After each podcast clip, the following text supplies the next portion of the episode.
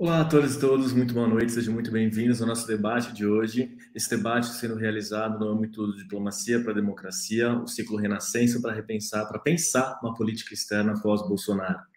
Esse é um diálogo que trata de um dos pontos do diplomacia para, para a democracia, que é justamente pensar o diálogo com a sociedade e a ideia da proposição desse debate foi discutir a produção de conhecimento e relações internacionais do Brasil. A gente sabe que RI é um curso relativamente novo no hall das sociais, mas que teve um grande crescimento nos últimos tempos e que temos diversas questões relativas a acesso a fontes, relativas a diálogo, a produção de conhecimento, que têm sido, nos últimos anos, cada vez mais debatidas pensar a pluralidade de debates, pensar a pluralidade de pontos de vista se torna fundamental para a gente enriquecer essa produção de conhecimento, enriquecer também a forma como a gente vai pensar o Brasil no internacional e pensar o Brasil também para dentro. Afinal de contas, não dá para a gente separar também uma coisa da outra.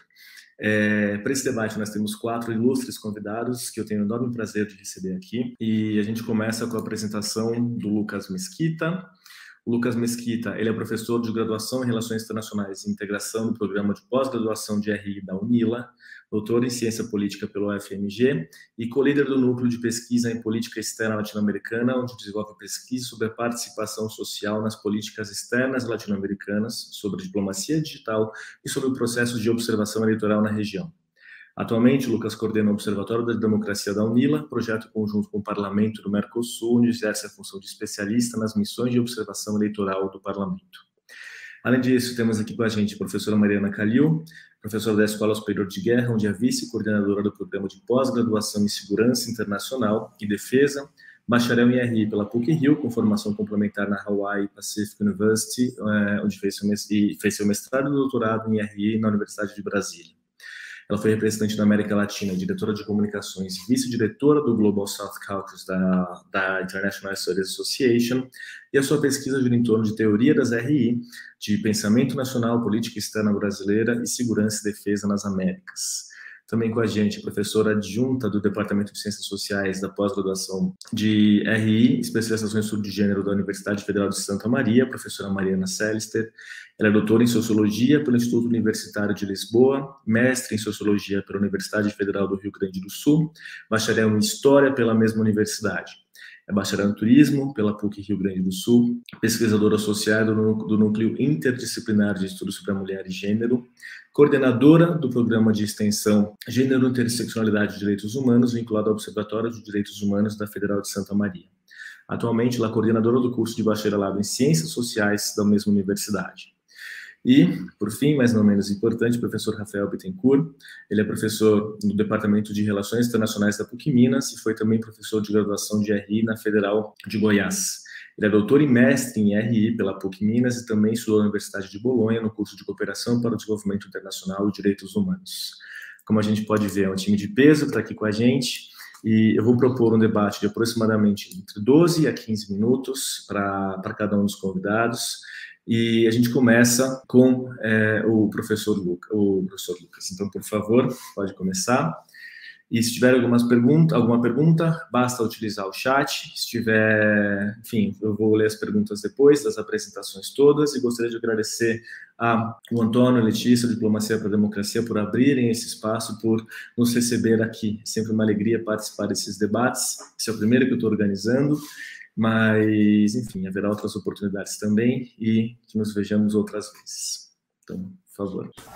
Obrigado, Felipe. Boa noite. Gostaria de te agradecer né, pelo, pelo convite. Uma satisfação enorme poder participar, se, sem sombra de dúvida, hoje no maior, né, no tanto no, do tamanho né, da, desse esforço, mas também num dos mais intensos esforços que eu já vi né, no, sobre diplomacia, né, que tem sido feito no Brasil nos últimos tempos. Né? Eu acho que essa, essa ação né, da, do Antônio né, e capitaneada também por você, eu acho que tem uma importância muito grande para a gente pensar né, política internacional, política externa brasileira, política né, brasileira, a inserção do Brasil.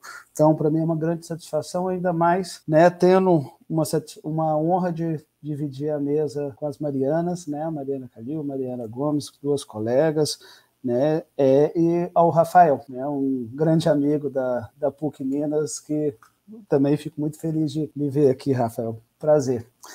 É, eu vou tentar, né, e a missão que me foi dada, né, o que o Felipe me pediu para a gente discutir aqui um pouco, para eu né, discutir um pouco aqui né, com, nessa, nessa breve intervenção, né, seria pensar né, sobre o prisma da construção da tradição diplomática brasileira, como que essas tradições diplomáticas brasileiras são construídas, né? E de certa maneira como que isso se relaciona a um conhecimento sobre relações internacionais, né, brasileiras, sobre política externa, né, como pensar essa relação do conhecimento produzido pela diplomacia com o conhecimento produzido pela academia, mas também, né, que, eu, que é um dos pontos, inclusive, que eu quero trazer, né, e tomando um pouco de liberdade, Felipe, é, é, é, é um terceiro elemento né, que eu acho que é importante né, para hoje em dia e muito mais também em função do cenário que a gente vive e da própria proposta né, do projeto, que é também a, a, o papel da sociedade na produção né, desse conhecimento, né, tentar trabalhar com essa tríade entre a relação entre a, né, corpo diplomático, um pensamento diplomático, um pensamento acadêmico e um pensamento não diplomático, um pensamento social da, da política internacional ou da política externa brasileira. Então, eu vou tentar mais ou menos passar né, por esses pontos, colocando alguns pontos iniciais para depois a gente poder é, avançar. Eu acho que o primeiro ponto que é importante a gente né, pensar e trazer né, a, na discussão como um ponto mestre né, dessa discussão é que para pensar né, o conhecimento em RI, como que ele é produzido, como que ele, por quem, eu acho que o primeiro ponto é a gente pensar quem que é que está, né, ou quem que esteve né, autorizado a produzir conhecimento sobre relações internacionais no Brasil. Né? Eu acho que é, é, um, é um debate que ele pode parecer muito específico a uma produção de conhecimento das relações internacionais, mas é, quem esteve, né, ou quem está ou quem esteve autorizado a produzir conhecimento né, sobre Brasil, sobre política internacional, sobre as relações internacionais brasileiras, né, sobre a política externa brasileira né, nos últimos anos, né, nos últimos 200, nos últimos 250 anos né, da, da política brasileira e da política externa e das relações internacionais brasileiras, assim, sem sombra de dúvida, né, eu posso afirmar que é né, uma, um grupo, uma parcela muito específica da, da, da sociedade brasileira, com características muito específicas e que né, apresentam um, um, uma visão de mundo e uma produção né, de conhecimento muito característico, né? E, e, e, assim, e não falo só né, da, do corpo diplomático brasileiro, também coloco aí né, a própria academia né, brasileira também como esse espaço, né? Assim, se a gente tem né, sem sombra de dúvidas, uma tradição de pensar né, somente o prisma do conhecimento, da produção do conhecimento do Brasil e essa crítica ao elitismo só sobre o prisma do Itamaraty, mas eu acho que é importante a gente trazer isso, o prisma também, né, dar um, um pouco desse enfoque ao histórico da produção da academia né, da Academia Brasileira sobre relações internacionais e política externa brasileira, né? Porque, assim, por que, que é importante a gente pensar isso? Porque eu entendo né, que a produção do conhecimento, na sua essência, ela, ela, e é importante a gente entender sobre quais bases, sobre quem produz essa, esse conhecimento, porque é, vai ser justamente essa produção que ela vai, né, por um ponto, gerar as interpretações sobre o fato que ocorre, né, mas também ela vai ser o elemento que legitima ou que gera né, a produção de políticas públicas no âmbito do Estado brasileiro, por assim dizer. Então, se a gente pensa né, que a gente tem um histórico de produção de, de um discurso, de leituras, de interpretações, de pensamentos, né, a, a partir de uma elite intelectual, né? Aí englobo tanto os diplomatas quanto os acadêmicos, né, a gente tem entre esses dois atores, né, esses grupos de atores, uma, uma concepção e um perfil social né, dessas duas, né, é, desses dois grupos muito parecidos, né, assim são um, uma elite né, que tem é, nas suas peculiaridades mais etos próprios, hábitos né, é, próprios, compartilham determinados ritos, compartilham determinadas práticas, né, que muitas das vezes também são compartilhadas entre, entre si. Né? Então, o, eu, eu, num primeiro momento, eu chamaria a atenção que durante muito tempo a política externa brasileira né, ela foi pensada por esses dois atores, né, e, e, e, consequentemente as relações internacionais no Brasil, né, ela, ela foi pensada por um grupo muito específico. Né?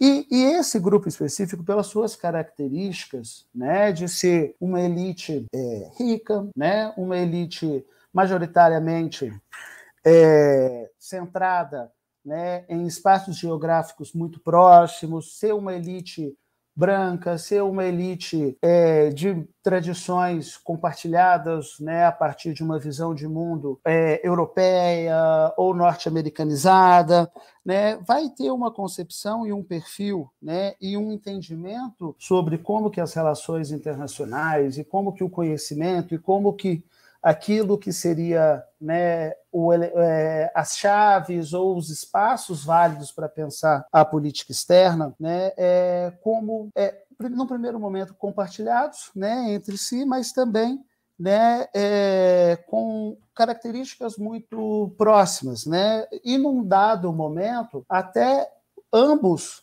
o, esses atores retroalimentando esse, esse processo né, de legitimação, e de produção né, desse conhecimento. O, do ponto de vista né, do, do, do, MRE, do ponto de vista né, do Itamaraty, eu acho que um ponto central, né, como a literatura coloca, como vários autores né, que pensam a, a construção institucional, a construção social do MRE, é, eu entendo que a gente pode colocar como dois grandes pilares né, a, a, o elemento garantidor de uma coesão né, e uma e de certa forma uma unidade no se pensar esse pensamento das relações internacionais brasileiras, né? E esse conhecimento é um conhecimento muito ancorado numa ideia de tradição e numa ideia do domínio, né, e um, e um, ou autorizado ou legitimado a partir do domínio de uma técnica, né? uma técnica diplomática. Só que assim, o próprio processo de construção né, do que a gente chama hoje das tradições da política externa brasileira, das tradições né, da, da política das relações internacionais do Brasil, ela inclusive também pode ser, né, essa, essa tradição, ela também inclusive pode ser pensada como um processo né, histórico, como um processo em disputa, onde várias narrativas né, ao longo dos últimos 200, 250 anos imperaram aí né, no, no rol de opções que a política externa e que as relações internacionais brasileiras né, pudessem se guiar. E, e, esse processo ele é justamente marcado por um processo de é, fortalecimentos e esquecimentos de determinadas narrativas. Né? Isso é encontrado ao longo da história da, da política externa brasileira como um todo. Então, assim, desde momentos mais né, é, históricos, mesmo assim que fundacionais dessa tradição da política externa brasileira, né, nas disputas entre Barão de Rio Branco e Visconde de Cabo Frio, né, sobre a, a, a visão da inserção brasileira, passando por momentos mais contemporâneos, como a inserção né, é, sul-americana do Brasil, passando por, é, por, por um, agendas mais é, liberais da política externa brasileira, todos esses essas o que a gente chama né, hoje de tradições, elas são marcadas por disputas internas, né, elas são marcadas por disputas entre essa própria elite, e, e, e, é importante a gente ter né, como plano de fundo a ideia que a construção dessa tradição, ou a construção das tradições da política externa brasileira, ela vai ser justamente o elemento legitimador né, para a interpretação da inserção do Estado brasileiro. Né? E assim, e sem sombra de dúvida, a, o que a gente chama hoje dessa tradição diplomática brasileira, ela é uma tradição basicamente imperial, né, e uma tradição ali construída né, na, né, na, virada né, do Império para a República Brasileira.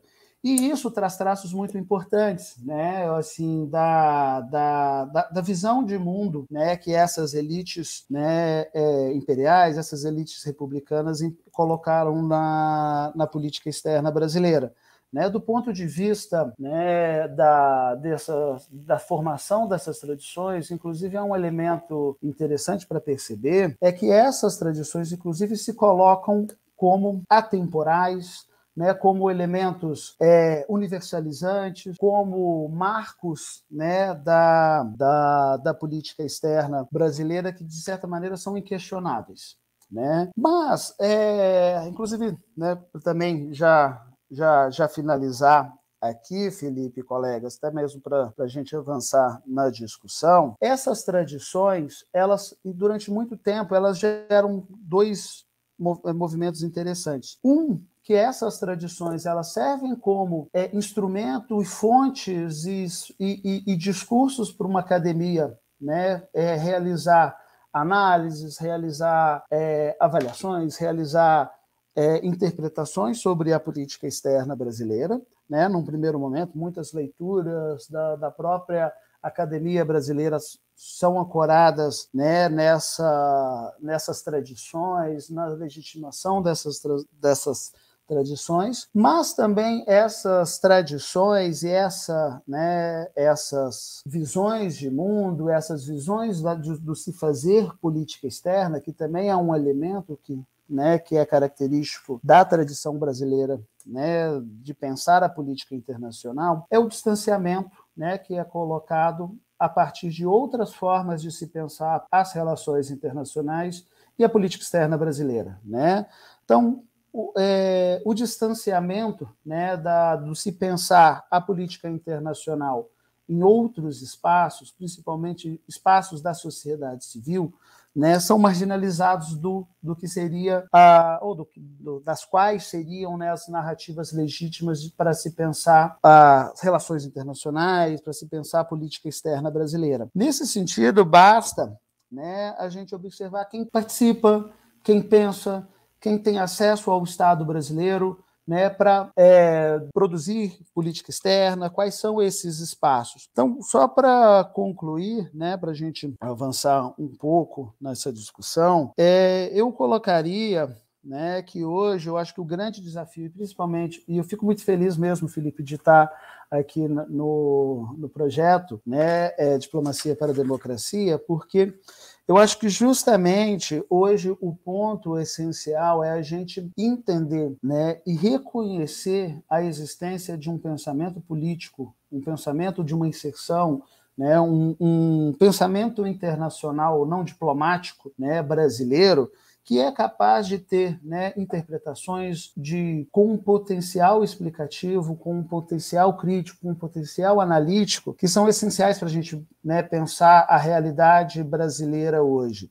Né? Então, assim, vários, vários atores né, hoje são, né, e eu acho que, de novo, né, é, é a importância da gente pensar, né, por exemplo, uma política externa feminista, uma política externa indigen, indigen, indigenista, uma política externa com cortes é, raciais, uma política externa com cortes latino-americanos, são, é, são importantes para a gente pensar né, uma política externa ligada ou atrelada ao tempo presente, com nuances né, e com perspectivas éticas, com perspectivas né, que representem de, na, na sua essência essas possibilidades. Então, né, é, pra, só para concluir, meu tempo aqui já, já estourou, eu acho que o nosso grande desafio hoje para né, pensar a produção do conhecimento das relações internacionais é justamente sair né, desses espaços tradicionais de produção de conhecimento.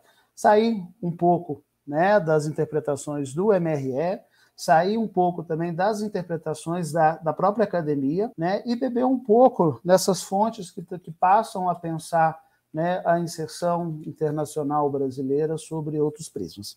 Mas é isso, obrigado. Fico à disposição para o debate e espero ter contribuído aí com, com essas discussões. Obrigado, gente. Muito obrigado, Lucas. Excelente exposição. E, de fato, é importante pensar como essa, essa comunidade de política externa, não só como ela era restrita, mas também é, se a gente pensa em todos esses atores que sempre fizeram parte desse processo, como há muitas outras histórias, muitas outras narrativas que não só foram esquecidas, mas também foram ativamente silenciadas. Essa comunidade sempre foi muito mais plural do que muitos estudos acabaram é, tentando mostrar.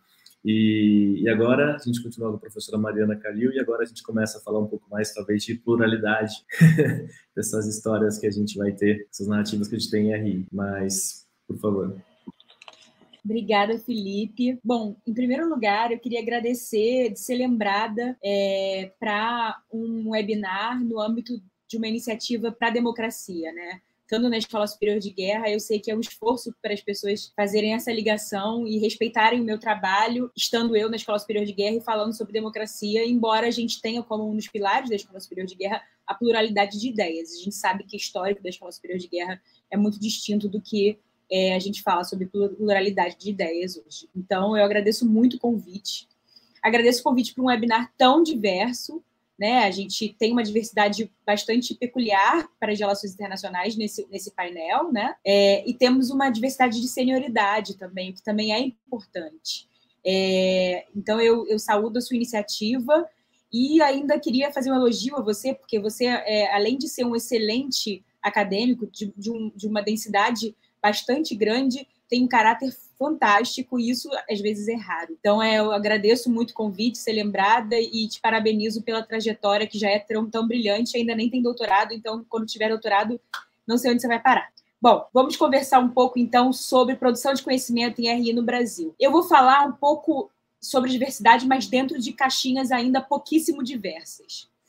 É, eu vou lembrar um pouco de onde eu entendo que foi a fundação, de quando eu entendo que foi a fundação das relações internacionais institucionalizadas né, no Brasil. Poderia, a gente poderia dizer que existem, na minha concepção, existem dois marcos, né? O marco da RBPI de 1958 e o marco da Faculdade de Relações Internacionais da Universidade de Brasília de 1974. E a gente pode usar esses dois marcos. Eu, eu costumo usar esses dois marcos é, acoplados, né? Acreditando que esses dois marcos têm uma relação bastante próxima. De qualquer forma, eu acho que é, quando a gente olha para a RBPI, para a Revista Brasileira de Política Internacional, a gente tem uma fonte muito interessante de como as relações internacionais no Brasil foram se desenhando ao longo do tempo.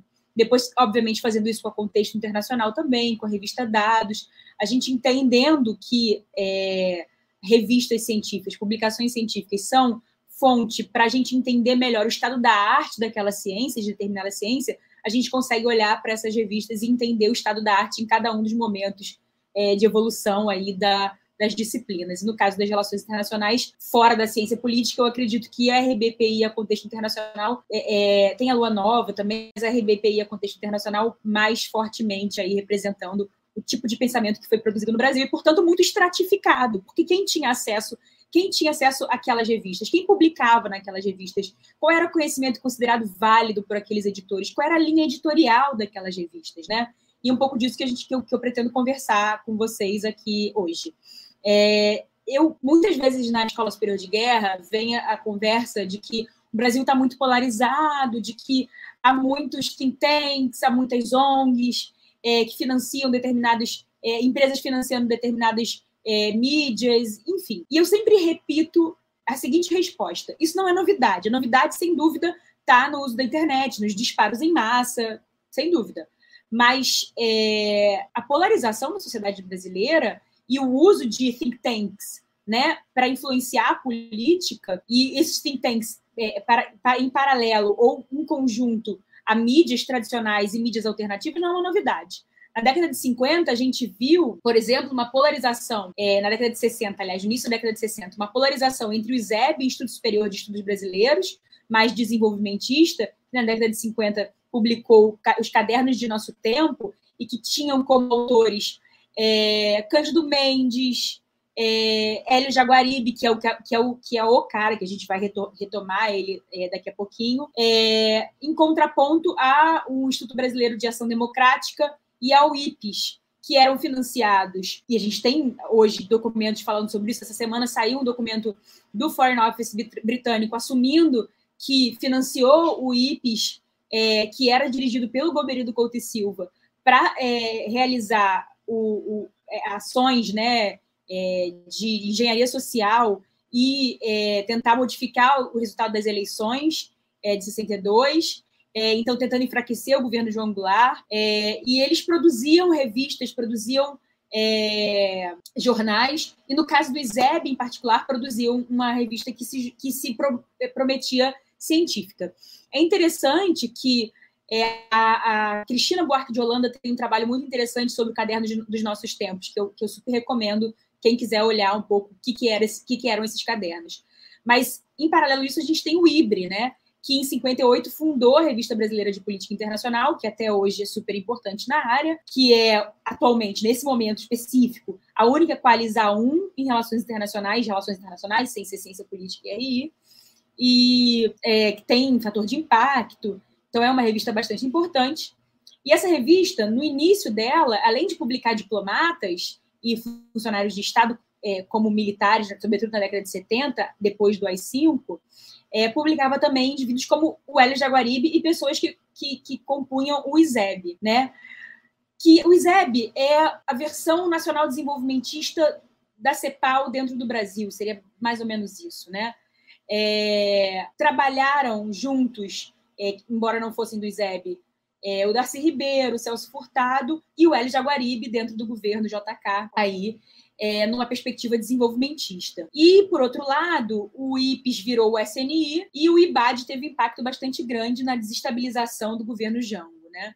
por meio da, da, construção de conhecimento. E a ESG também. A ESG também aí abarcava é, a construção de conhecimento por meio das obras do Goberido Couto e Silva, do general Beira Matos, da professora Terezinha de Castro. É, então havia aí é, uma dualidade, né, entre um desenvolvimentismo e um nacionalismo autoritário. Então, ambos eram nacionalistas, mas um era nacional desenvolvimentista, o outro era nacionalismo autoritário, que posteriormente é, tentou esvaziar essa agenda desenvolvimentista, roubando o desenvolvimentismo dessa, desse, desse, desse lado né, do, do, do ZEB e do IBRE, é, e a, aplicando esse desenvolvimentismo sem o lado da justiça social é, na política econômica. Mas, enfim, esses dois pensamentos, que um pensamento do Golbery, do Meira Matos, da Terezinha de Castro, voltado para o estudo da geopolítica, e um pensamento do Hélio Jaguaribe, voltado para o estudo da política internacional, eram pensamentos que não conversavam. Então, a gente começa aí já as relações internacionais, a fundação das relações internacionais, a institucionalização das relações internacionais,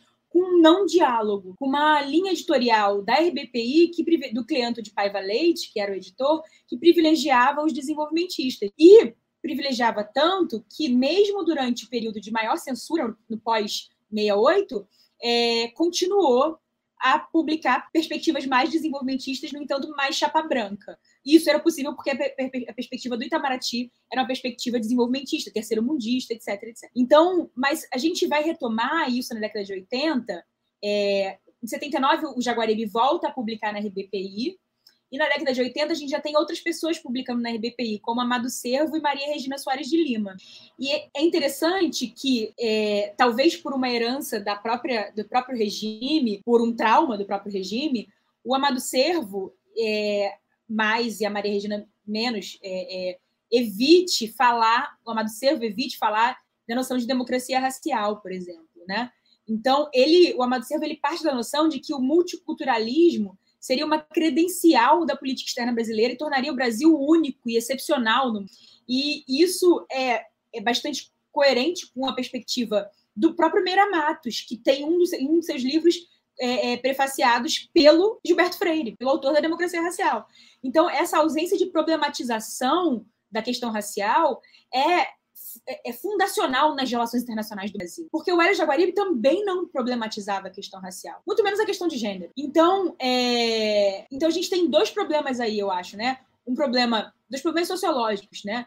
Um problema que, é, de não problematização teórica da questão da, da raça e do gênero e da não problematização sociológica é, da composição daqueles que eram é, considerados aptos a falar de relações internacionais. Né? E aí a gente não tem como não, não celebrar a iniciativa do Reúne, a iniciativa das 100 vagas para o Itamaraty, a iniciativa da Bolsa de Ação Afirmativa para o CACD. Não tem como não celebrar isso, porque isso traz diversidade. Ah, mas Mariana não garante diversidade, porque existem pessoas que são negras e que não assumem que existe problema do racismo. Existem mulheres são mulheres, mas não, não, não assumem a questão de gênero. Sim, mas a probabilidade de a gente conseguir pessoas que assumam isso dentro de um pool maior, de, de, de um número maior de pessoas, é muito, muito maior a probabilidade. Então, é, em paralelo a isso, a gente tem, obviamente, a necessidade, o imperativo de diversificar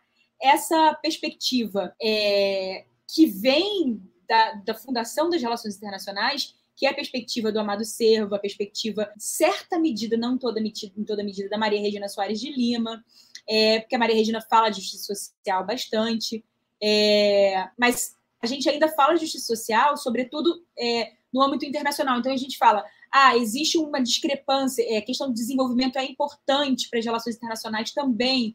Então a gente consegue identificar quase numa noção de sistema mundo é, que existe uma discrepância de, de, de, de, concentração de poder nas relações internacionais e precisa haver uma maior justiça social nas relações internacionais. Então, a gente, é, pela via do Hélio Jaguaribe, traz esse discurso da justiça social para as relações internacionais, é, mas para o âmbito empírico. Sociologicamente, a gente ainda precisa trazer essa noção de justiça social, inclusive para os quadros de formação do pensamento das relações internacionais. Mas também é, para e aí eu acho que a literatura que fala do governo Lula é, trabalha isso muito bem, da noção do Bolsa Família, das, das tecnologias é, sociais, né, do Minha Casa Minha Vida, como programas de exportação de tecnologia social, né, para países da América Latina, países africanos, como credenciais do Brasil para um Brasil potência. Então, é, eu acho que a gente, por outro lado, tem uma renovação do pensamento da noção de credencial como uma noção de real é, exercício de justiça social no âmbito doméstico brasileiro, mas ainda assim por uma perspectiva muito mais de classe e muito mais pela inserção através da renda do que para uma perspectiva de gênero e de raça. Embora a gente tenha tido um avanço bastante importante na questão racial com a criação da CEPIR, da Secretaria de Promoção da Igualdade Racial, é, a Fundação Palmares, é, etc., com a redemocratização, a gente ainda assim tem um déficit no, no que diz respeito a produção de conteúdo que leve em consideração essas, essas nossas hipotecas como fundamentais para nossa, nossas, para nossas credenciais no cenário internacional. Então, é, o governo Bolsonaro ele foi muito eficaz ao desnudar o quão o Brasil ainda é pouco democrático, né? Racialmente, em termos de classe, em termos de gênero. E sendo muito eficiente em fazer isso, ele deixa um dever de casa muito explícito para todos nós, é, que é diversificar o conteúdo do que se produz e a autoria de quem produz, né? Isso é, é muito importante. Isso é, é o que faz a gente estar aqui hoje. Mas eu gostaria de retomar um pouco a noção de geopolítica, que veio da Escola Superior de Guerra, veio do IBAD, veio do IPES, e tentar entender, trazer para nosso debate a, o, o, imperativo de a gente também trazer para a conversa essas perspectivas da geopolítica. É, porque esse debate existe, né? E a geopolítica é importante para as relações internacionais, é relevante para as relações internacionais. Então, esse apartheid que houve entre IBAD, IPS e ESG ISEB, IBRE e, e enfim, academia, é, e SEBRAP, etc., naquela época, é, precisa ser, é, precisa se criar pontes para que a gente consiga ter um debate mais sólido a respeito da geopolítica nacional, para que a geopolítica não fique escanteada para o que a gente conhece como conservadores e para que é, o progressismo não fique cego e converse só com ele mesmo. Então, eu acredito na necessidade também de fazer uma ponte entre é, a geopolítica que ainda existe, ainda e, e, tem sido bastante explorada em lugares como o PEP da UFRJ, é, como o, o GELPO da USP, é, etc. E a gente trazer esse debate, retomar esses autores e juntar, fazer uma ponte também com é, as relações, o que foi produzido nas relações internacionais ao longo do tempo. Então, acho que são muitos desafios para nós, que não incluem somente uma diversificação pelo progressismo, mas uma diversificação também para incluir uma literatura conservadora que faz parte da nossa tradição. Muito obrigada. Espero que a gente tenha um debate bastante profícuo. Muitíssimo obrigado. É, excelente debate também. Interessante notar como, mais uma vez, a gente percebe que interno e externo é, não, tem como a gente separar de maneira tão clara e como a ausência dessa problematização, dessa discussão, tanto do viés racial como também do viés de gênero, acaba levando a certos buracos e é justamente esses buracos, eu, que são explorados quando a gente tem o governo Bolsonaro. Uma política externa que lidasse com seus buracos, que fosse mais plural de saída, que não tivesse, é, é, que tivesse um ingresso mais plural, ainda que tenha havido avanços, ainda é um ingresso bastante seletivo. Isso leva a uma certa vulnerabilidade quando a gente pensa na política externa brasileira, na diplomacia brasileira. Pluralizar a, a produção de conhecimento, pluralizar a, a própria diplomacia, uma forma de deixar essa democracia mais é, de, ah, perdão, deixar a diplomacia mais democrática e, e proteger é, contra impulsos bolsonaristas e outros autoritários que é, bom, podem vir.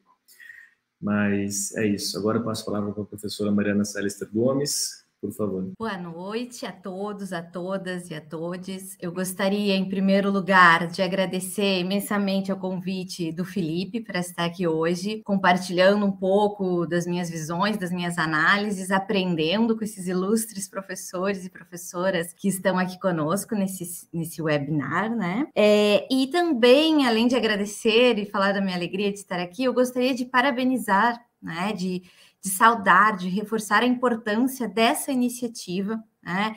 tanto do ciclo de debates Renascença, mas uh, desse movimento de diplomacia para a democracia, que eu acho que é de extrema importância, sempre, mas sobretudo nesse contexto atual que estamos vivendo. Então, é uma alegria poder contribuir um pouquinho, né, com o que eu puder trazer aqui para esse nosso debate. Então, muito obrigada, Felipe, e uma honra estar aqui com tão ilustres colegas da área de relações internacionais. Eu que sou uma interdisciplinar por princípio e prática. Bom, é, dentro dessa ideia, né, desse tema proposto de pensarmos essa triangulação entre academia produção do conhecimento acadêmico, a atuação do, do Itamaraty e também a própria produção de conhecimento por parte né, é, do Ministério das Relações Exteriores e, ou ao longo da história do Itamaraty e a sociedade, o meu ponto, como não temos uh, muito tempo né, para propiciar o debate, é, eu resolvi centrar no, na discussão de gênero. Né? Nessa triangulação, academia, Itamaraty e sociedade, é, eu, uh, o que eu trago assim como desafio né, para a gente pensar conjuntamente debater, é, sobretudo, a questão de gênero. Eu acho que isso dialoga com o que o professor Lux e a professora Mariana falaram antes de mim. Eu acho que os dois acabaram terminando a fala é, discutindo gênero, né, e também raça e racismo. É, então, de alguma forma, a gente está em diálogo nessa perspectiva de diversificar, né, tanto a nossa atuação né, das relações exteriores quanto a nossa produção do conhecimento diversificar tanto do ponto de vista das pautas, das lutas, do conteúdo, dos agentes, dos sujeitos, dos protagonistas. É, então, dito isso, acho que só para estabelecer essa ponte de diálogo, né? É, o que eu queria falar para vocês, sobretudo, é sobre gênero. Dentro das discussões de gênero, eu quero dividir a minha fala em dois desafios. E vou tentar aqui controlar aqui o meu tempo, tá? E o Felipe nos ajuda aí nessa, nessa empreitada do tempo. Uh, bom, então, como é que eu vejo essa triangulação? Eu que, dentro da minha interdisciplinaridade, tenho uma questão que é constante na minha trajetória desde a graduação, que são os estudos de gênero. E por aí, na história, na sociologia, nas relações internacionais, no turismo, sempre pensando essa questão como principal, né? Como a gente vai compreender as relações de gênero? A par... Uma perspectiva que é transdisciplinar. Bom, então, dentro disso, quais seriam esses desafios do ponto de vista da produção do conhecimento e do ponto de vista da nossa atuação é, em política externa do Itamaraty, e isso, como bem disse o Felipe, é indissociável das outras dimensões da nossa vida social, das outras esferas também política, da política doméstica também, né? Então, quais são esses dois desafios que eu vejo nessa triangulação academia, Itamaraty e sociedade? O primeiro é a compreensão da categoria gênero, e o segundo é a manutenção, com preservação, manutenção e avanço nas conquistas dos direitos das mulheres, pensadas aqui do ponto de vista interseccional e LGBTQIA+. Então, são esses dois desafios: a compreensão e os direitos, certo? Bom, do ponto de vista da compreensão da categoria gênero, nós, uh, eu queria aqui também fazer uma certa crítica, né? Eu acho que acredito que compartilho um pouco também com o que já foi dito pelos colegas, né? Com a própria produção do conhecimento em relações internacionais. Mas não só em relações internacionais, tá? Em ciências sociais também. É, a produção do conhecimento ela é demarcada pelo gênero, ou por aquilo que a gente chama de masculinidade hegemônica, que em seu paralelo, inclusive eu vi no, no Instagram, né, que já tivemos discussões sobre isso, em paralelo com a questão também da branquitude. O que, isso quer dizer? A nossa própria produção do conhecimento em relações internacionais, aqui no nosso foco, mas em ciências sociais, de uma maneira mais ampla, ela é demarcada pela masculinidade hegemônica. Então, Muitas vezes essa masculinidade hegemônica ela opera como Bourdieu chamaria de poder simbólico, um poder invisível, né? assim como a branquitude. Assim, pesquisadores, né, sobretudo uh, homens brancos, foram ao longo do século XX construindo esse conhecimento e silenciando a perspectiva de gênero. Não necessariamente, quando a gente fala em poder simbólico, em masculinidade hegemônica, em branquitude, a gente está falando de um pacto de exercício de poder que muitas vezes opera e se reproduz por silenciamento. Então, não necessariamente seria um machismo explícito dos intelectuais, que não estão nem aí para as mulheres, mas um silenciamento das pautas e uma invisibilidade, e um silenciamento da presença. Por isso que também concordo com o que a Mariana falou da importância das ações afirmativas, tanto de gênero e raça, pela presença, né, pela representatividade. Bom, Dito isso, né, ao longo dessa tradição de conhecimento nas relações internacionais, não só no Brasil, né, é, mas também nós tivemos essa marca de uma masculinidade hegemônica, né, e nós ainda temos. O que, que eu quero dizer com isso? Quando né, é, o Ernesto Araújo é, ou, os, ou uma, os discursos bolsonaristas explicitamente, né, muitas vezes machistas, misóginos, homofóbicos, uh, são enunciados, são escancarados, uh, recebem bastante apoio. O outro lado, aquele que sempre reproduziu a masculinidade hegemônica, acaba por perceber o que, que fez ou o que, que não fez.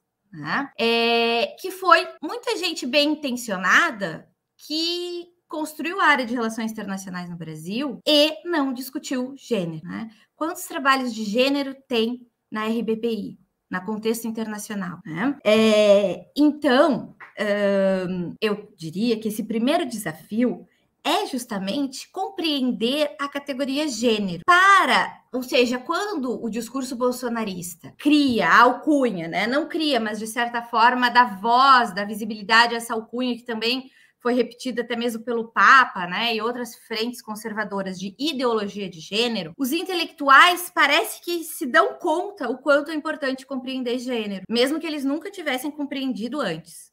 E mesmo que as nossas alunas, e mesmo que eu esteja na RI por reivindicação, né, ainda que eu sempre tive essa ponte, desde a minha tese, que foi sobre migrações, eu estou no programa de pós-graduação em Relações Internacionais e no curso de graduação por reivindicação das alunas. Quando eu vim para Santa Maria, lancei meu primeiro edital de bolsa de iniciação científica e a minoria era de ciências sociais, a maioria era alunas de RI. E eu, opa, o que está acontecendo? Né? Cheio de professor bacana, super bem intencionado, mas e gênero? E as professoras? Né? É, então, acaba que, de certa forma, quando o outro lado evidencia essa alcunha, essa, essa falácia né, de colocar gênero como ideologia, todo mundo que era sério começa a dizer: ah, nós precisamos, bah, bem gaúcho, né?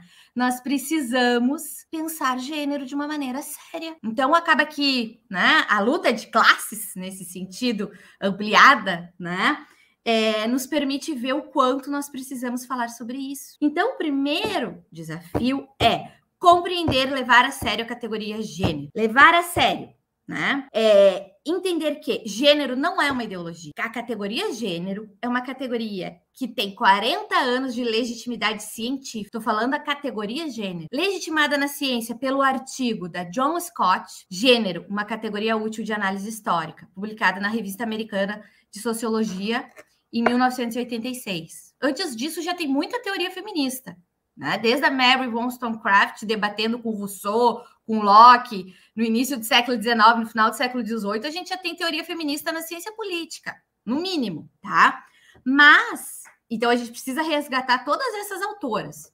Nos nossos cursos de introdução à ciência política, política 1, né? Direito internacional, tudo isso, em todas, as, em todas as disciplinas, nós temos que resgatar. Mas só a categoria gênero, que é polêmica, já que eu não, não tenho muito tempo e sou muito faladora, né? Falo muito.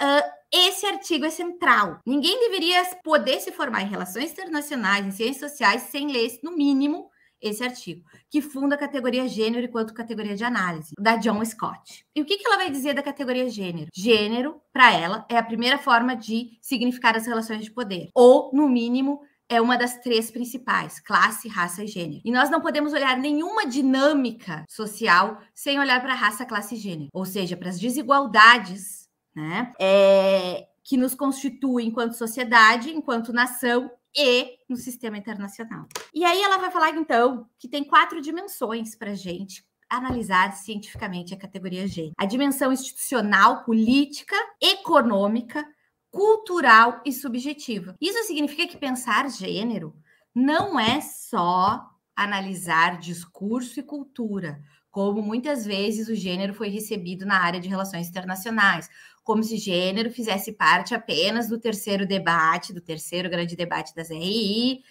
do construtivismo, do pós-positivismo, da década de 60 gênero se torna fundamental, a perspectiva feminista, a perspectiva da diversidade no terceiro grande debate, mas a categoria gênero, como ela é entendida cientificamente, não enquanto ideologia, mas cientificamente enquanto categoria de análise das relações sociais, deve ser pensada do ponto de vista político, econômico, cultural também e subjetivo também. Mas gênero, então, ele é transversal a todas essas dimensões. Então, quando a gente pensa o Estado, né, a gente tem que pensar também como esse Estado é patriarcal. Quando a gente pensa segurança, e aí eu indico, aproveito para indicar um artigo que eu publiquei recentemente com uma aluna, uma aluna nossa aqui da graduação e do mestrado, Renata Rodrigues, nada menos que na Security Dialogue, uma das cinco principais revistas do mundo na área de relações internacionais. E é com orgulho, principalmente dela, né?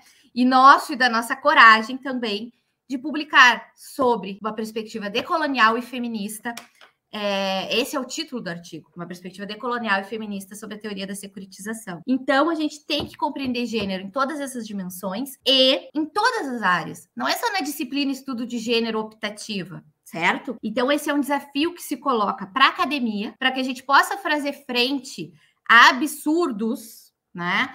é, do ponto de vista político e da política internacional, de vergonha que a gente está passando no cenário internacional, e eu não tenho medo nenhum de dizer isso, passando vergonha, né? Quando Ernesto Araújo, por exemplo, em 2019, quer vetar o termo gênero uh, na conferência na conferência de direitos humanos é, da ONU, junto com a Arábia Saudita, o Paquistão e a Rússia, passando vergonha, né? É, então para que a gente não passe vergonha, a gente também, enquanto academia, tem que se aprofundar no que é o estudo, no que são os estudos das relações de gênero. E isso vai ajudar que a sociedade entenda que gênero não é, é falar de gênero, é como falar de classe, é falar de desigualdade, de relações de poder, de uma sociedade melhor para todos. Não tem nada a ver com as outras bobagens que dizem por aí, e é nosso papel a gente falar sobre isso na academia, é nosso papel estar em diálogo com o Itamaraty, para que a gente não passe vergonha e consiga políticas, conquiste espaço no cenário internacional uh, uh, e, ao mesmo tempo, é, contribua né, socialmente uh, nesse debate. E o segundo ponto, que meu tempo já está acabando, mas o primeiro era mais complicado mesmo, é então o desafio. Primeiro, compreender a categoria gênero, né, do ponto de vista da produção do conhecimento em relações internacionais, entender e incorporar a categoria gênero de uma maneira transversal nos cursos de relações internacionais, não é só na disciplina de gênero, não é só a professora Mariana Gomes e outras professoras aí, né? É todo mundo. Segundo, uh, lutar pela manutenção e avanço dos direitos das mulheres, tá? E a população LGBTQIA+, e mulheres pensando do ponto de vista interseccional, que nós não, não estamos falando apenas das mulheres brancas, classe média, não devemos falar apenas desse ponto de vista, como muitas vezes também o feminismo falou, né? Então, pensando do ponto de vista interseccional. Bom, ai, uh, um minuto, então, para eu encerrar, né? Eu ainda ia lembrar, né, em diálogo com o que os colegas falaram, dessa tradição do, do Itamaraty, né? O quanto essa tradição foi totalmente marcada por percalços, né? Não foi assim homogênea, isso os colegas também já falaram. Também do ponto de gênero. Lembrando a Berta Lutz, que foi uma grande líder, né? É, mulher brasileira, diplomata na luta pelos direitos das mulheres, no início da fundação da ONU, né? Então, nós tivemos um início de protagonismo. Depois nós tivemos uma, um CIDO que foi aprovado em 79 e foi ratificado pelo Brasil só em 84, que daí então foi uh, um retrocesso. O Brasil não foi protagonista, foi um dos últimos a assinar o acordo, a convenção pela eliminação de todas as formas de violência contra a mulher. Então foi um dos últimos. Nós ainda estávamos na ditadura civil-militar. Então, nós não temos uma constância, uma tradição né, de luta pelas mulheres na nossa, no nosso nas nossas relações exteriores, mas temos sim figuras a serem relembradas, como Berta Lutz, momentos é, a serem é, criticados, como a demora para ratificar a conferência do CIDO, né? E atualmente, né, é um momento de grande retrocesso, que é então o Brasil passando vergonha, uh, querendo então tirar a categoria gênero, né, sem compreender o que é categoria gênero, que já tem 40 anos de legitimidade é, na esfera pública internacional e na academia, né? É, então, nós temos esse desafio, esses dois desafios: compreender melhor a categoria gênero e lutar né, é, para manter, para não perder aquilo que já conquistamos e seguir avançando nesses direitos de uma perspectiva interseccional. Obrigada. Muitíssimo obrigado, professora Mariana Gomes, por essa excelente exposição, brilhante. É interessante notar, a, a, mais uma vez, a importância dessa triangulação, como mencionado, entre a academia, o MRE e a sociedade. E, e, isso faz parte do processo que não é só acadêmico, é um processo de luta constante é, há, há, pouco tempo, né? Eu acabei de comemorar 15 anos junto com meu companheiro e a gente está casado há oito anos.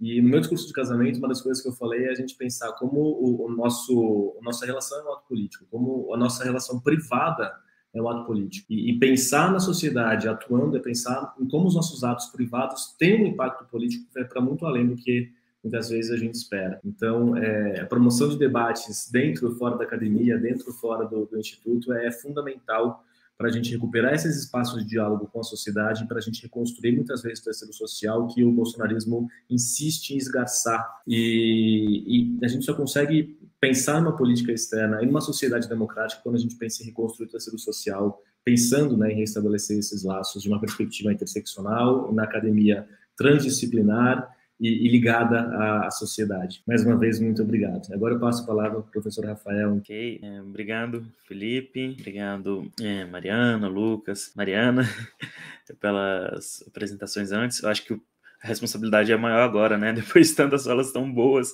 eu me saí notando tanto de coisa, né? Fui me dando vários insights, né? Dá vontade de pesquisar outras coisas, mudar minha fala para dialogar alguns pontos melhor. Mas enfim, né? Queria agradecer né, essa ocasião, oportunidade de estar aqui também. É, e queria começar então é, lendo do, do, duas citações, né? Uma é de John Burgess, ou Burgess, não tenho certeza da pronúncia, que foi publicado num dos primeiros artigos da Political Science Quarterly, em 1895, que era justamente um dos momentos ali fundacionais, né, da ciência política nos Estados Unidos, que depois vai ser importante também para pensar o início das relações internacionais. É, ele escreveu: Todos os grandes estados do mundo, no sentido moderno, foram fundados e se desenvolveram a partir de três ramos da raça ariana: os gregos, os romanos romanos e os teutões.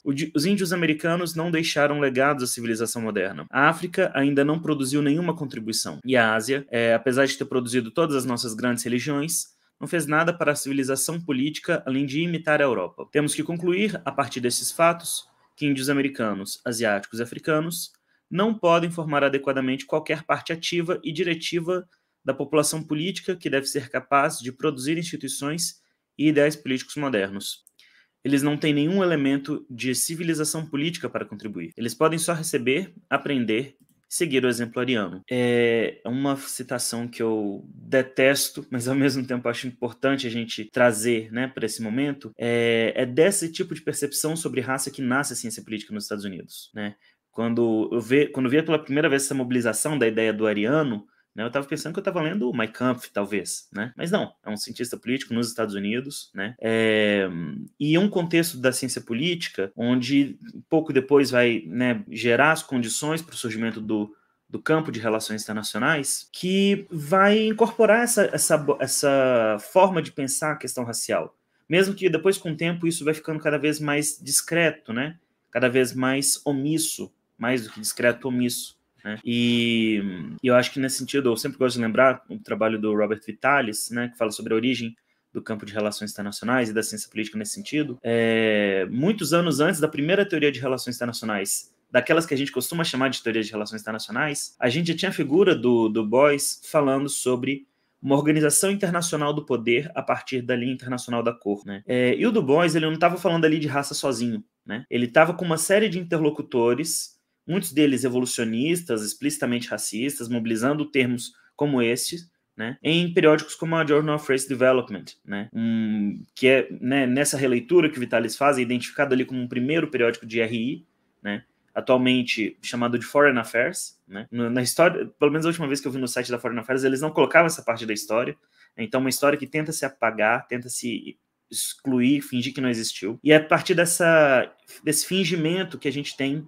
toda uma amnésia estrutural do nosso campo, né? E isso pensando em termos de mundo. Né? E aí, quando ouvia, por exemplo, a Mariana falando né, de como que no, no Brasil a gente foi vendo também uma dificuldade para engajar né, em termos raciais, é, eu fui pensando também como que isso acaba refletindo, né? Essa própria incorporação é, do campo de relações internacionais lá de fora. Por outro lado, queria trazer uma outra citação agora, mais curta, de Florestan Fernandes.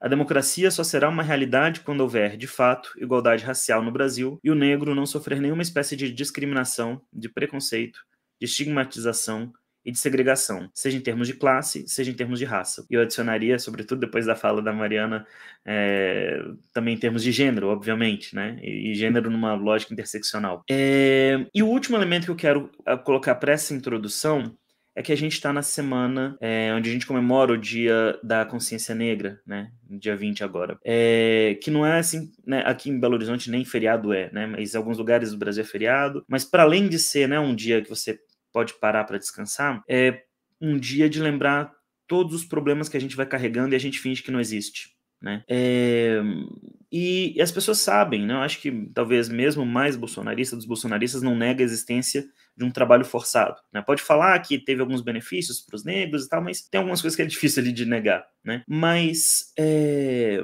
me parece um pouco tolo ignorar a dimensão de poder nesse tipo de relação. E se a gente está falando então de poder através de uma relação que envolve questões raciais, questões de gênero, como que isso não, não foi uma categoria central para as relações internacionais? Né? Na última fala agora, né, quando a Mariana falava de gênero enquanto uma categoria consolidada há quatro décadas, né? Como que isso não está muito mais tempo consolidado, né? Uh, agora, nos últimos tempos, a gente tem dessa retomada do Du Bois para falar de, de, raça, né? Como que isso não está muito mais tempo consolidado, né? Então, é... e algumas pessoas às vezes vão trazer uma, o, uma crítica a esse tipo de abordagem enquanto, enquanto identitarismos, né? Enquanto modismo. É... E eu tenho muita dificuldade de aceitar essa crítica, porque para mim essa ausência é aquele problema mais grave que todo cientista, todo pesquisador quer evitar, que é a variável omissa. Né? Quando você monta todo o seu modelo de argumentação, né?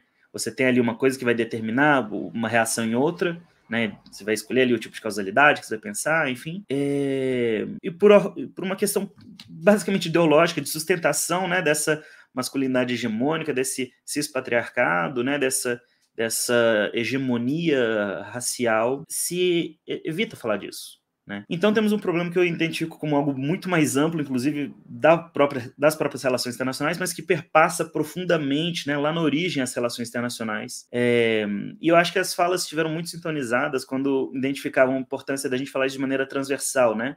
Não é que a gente tem que ter uma caixinha do gênero, né? Uma caixinha da raça, uma caixinha do pós-colonial para trazer esses, esses tópicos, né? Não, perpassa tudo, né? É, no início do ano eu tive que substituir rapidamente é, uma professora no departamento, né? É, e tive que dar algumas aulas de estudos estratégicos e fui ler Clausewitz, que era um autor que tinha muito tempo que eu não lia. E uma coisa que me chamou muita atenção em Clausewitz, logo no início lá do, do seu livro, é que ele fala, ele tenta se justificar sobre como que pessoas civilizadas fazem guerra, né? E ele coloca, olha, o meu problema aqui é a questão da guerra entre os povos civilizados. Entre os povos civilizados é uma outra coisa que não me interessa, né? Basicamente esse, esse é o resumo ali do que está acontecendo. E relações internacionais basicamente tem sido isso, né? É a questão da paz entre os estados e as colônias estão fora. A gente fala de desenvolvimento entre aqueles que estão nas grandes cidades e os quilombolas, os indígenas ficam de fora. Né? A gente fala de vacinas e agora a gente está comemorando né, que as vacinas para a Covid estão avançadas e boa parte do mundo está de fora. Né? Agora há pouco eu voltei e fui olhar alguns dados de países que no, em, em, antes do Bolsonaro eram mais próximos do Brasil né, em termos de política externa. Angola tem 5 por, 5, quase 6% da população com as duas doses, 17% se considera a primeira dose. Né? Moçambique, 15% com a primeira dose, 8% só com as duas doses. O continente africano, como um todo, tem só 6,6% né, das doses da população tendo já tomado as duas, as duas doses. E a gente está falando de um continente de um bilhão de pessoas. Como que a gente está falando de fim da pandemia? Né? Tem um problema muito sério aqui de ignorar a existência das pessoas enquanto pessoas. Né? É... E é nesse sentido, então, que eu acho que pensar uma política externa pós-bolsonarista, pensar um campo de relações internacionais também, que pode se aproveitar desse timing né, para se reconectar com, essas pessoas que foram apagadas, que foram silenciadas, que foram ignoradas, né, que estão sofrendo com essa, é, com essa violência, né, e aí eu retomo também outra referência que já foi feita, né, Bourdieu, pensando violência simbólica, né, a violência simbólica se mantém enquanto a arbitrariedade daquela violência continua sendo ignorada. Né? A partir do momento que você expõe isso, parece uma coisa tão tola, né? Que, poxa, como que as pessoas estão aceitando isso? Né? Então, acho que também é um momento do, do campo de RI aproveitar essas ocasiões para mostrar o tanto que é tolo, o tanto que é arbitrário isso, né? Que tenha um tipo de dominação em termos de raça, em ter, tipo de dominação em termos de de gênero, né? É... E aí, inclusive, nesse sentido, eu penso muito como que a questão racial vem sendo trabalhada no Brasil, né? É... Porque muitas vezes a RI tem esse, essa esse risco, né, de sempre procurar lá fora o debate e trazer para cá, né? É, tem muita gente muito boa falando de coisa muito legal lá fora, mas é importante a gente lembrar a partir daqui também. É, e aqui o tema, né, essa questão de, como eu coloquei, né, é, não faz sentido falar de racismo, isso aqui na verdade é muito mobilizado, né? A gente sempre vê pessoas que falam, eu não vejo raça, né? eu não vejo cor. Então, o que a gente vê na verdade é esse tipo de estratégia sendo usado para proteger esse sistema, para proteger essa lógica, né? Ou seja, eu, ao falar que isso é tolo, que isso é arbitrário, eu me nego a conversar sobre isso e manter as coisas como estão, né? E é, essa é uma das dificuldades que a gente tem para ir para a página 2, né? Como eu comentei no início, tem algumas coisas que talvez o mais bolsonarista dos bolsonaristas vai reconhecer que existe. Mas virar a página 2 que é difícil, né? É levar a sério essas categorias. É engajar enquanto sujeitos pensantes, né? E aí é, trazer essa intelectualidade e a ancestralidade, as cosmovisões dos negros, dos indígenas, para dentro do pensamento de relações internacionais, né? É, e de uma forma para a ciência como um todo, né? A gente também está nesse contexto agora de governo Bolsonaro de defender a ciência, né? E o risco nessa mesma ironia, como falei agora há pouco, né? Eu não vejo raça, é de na defesa da ciência negar as sabedorias tradicionais desses povos, né? Como se não houvesse, como se fossem pseudociência igual essa, essas baixarias que a gente tem visto nas redes sociais, enfim. É, e são coisas completamente diferentes, né? Eu, esses dias, né, no feriado, conversando com um amigo, ele estava ele, né, tava falando, estava achando muito interessante estudar Einstein, teoria da relatividade, etc, etc. Eu não entendo quase nada disso. Mas uma coisa que me chama a atenção é como pensa tempo e espaço enquanto uma única categoria, ao invés de duas separadas, né? E essa noção já estava presente nos povos indígenas andinos, né? A noção de pátia. É daí que vem o termo, por exemplo, Pachamama, né? A pátia já é essa, essa, esse entendimento de uma unicidade entre essas dimensões, né? Então, o contato colonial, né, ele, se ele fosse feito de uma maneira respeitosa, uma maneira né, que reconhecesse essas sabedorias, esses povos, talvez a gente tivesse muito mais avançado no desenvolvimento né, de um pensamento é, da física, da mecânica, enfim. Né, porque talvez esse gancho, né, esse gatilho mental já teria sido ultrapassado há mais tempo. E isso, né, enfim, essas múltiplas provocações são para pensar é, que mais do que pensar uma PEB pós-bolsonarista ou né, uma superação de tudo aquilo que o Bolsonaro tem destruindo nos últimos tempos. É, é, igual também foi falado agora há pouco, né? A gente tem que pensar que ele está evidenciando muita coisa que já estava errada antes, né? Então a nossa ocasião agora também de, de reestruturar isso, né? Então, quando a gente fala, por exemplo, sobre Brasil, né? E, e a bandeira, e a pátria, a nação, é, que pátria é essa que a gente quer retomar, né? Que nação é essa que, que a gente quer retomar? Quais são os povos que estão presentes ali, que fazem parte disso? Né? Esse Estado que a gente quer que seja mais autônomo, mais independente, né, que supere essas, essa inserção periférica, é, é um Estado que tem qual razão de ser? Né? Porque uma vez que a gente surge de um processo colonial, se a gente não questiona essa razão de ser colonial, periférica, né, de só alimentar a pátria-mãe, a gente vai só reproduzir isso, né? E o nosso Estado, se se desenvolve, ele vai ser só um Estado que vai ser extremamente é, eficiente em alimentar os países mais ricos. É isso que a gente quer, para isso que a gente serve. Né? Então acho que é importante também a gente se provocar nesse sentido, né? Qual é o nosso povo que tem que ser, tem que ter o direito à vida, né? As, o campo de RI tem uma centralidade muito grande na categoria de Estado.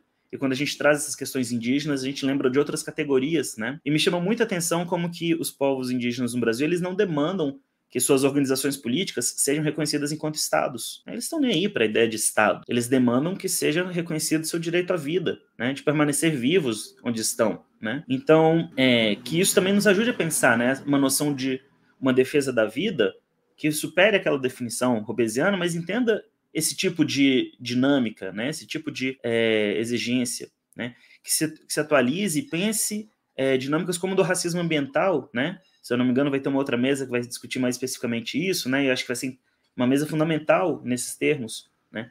Que é, é a partir desse momento, quando a gente vai interseccionando os temas, que a gente vira a página e consegue levar mais a sério as implicações dessas provocações, desses pensamentos. Né? E, e por fim, é, eu acho que é importante, de uma maneira assim, primeiro momento, que o Brasil volte a se colocar no mundo enquanto um país que é, quer construir relações de amizade com os outros, né? E não um país que fecha a porta é, porque eu não gosto do governo do outro, porque eu não gosto do cabelo, porque eu não gosto da primeira dama, não sei o quê, né? É, então, como se comecei falando da vacina, né? É um país que se preocupa em trazer esse tema para a agenda, né?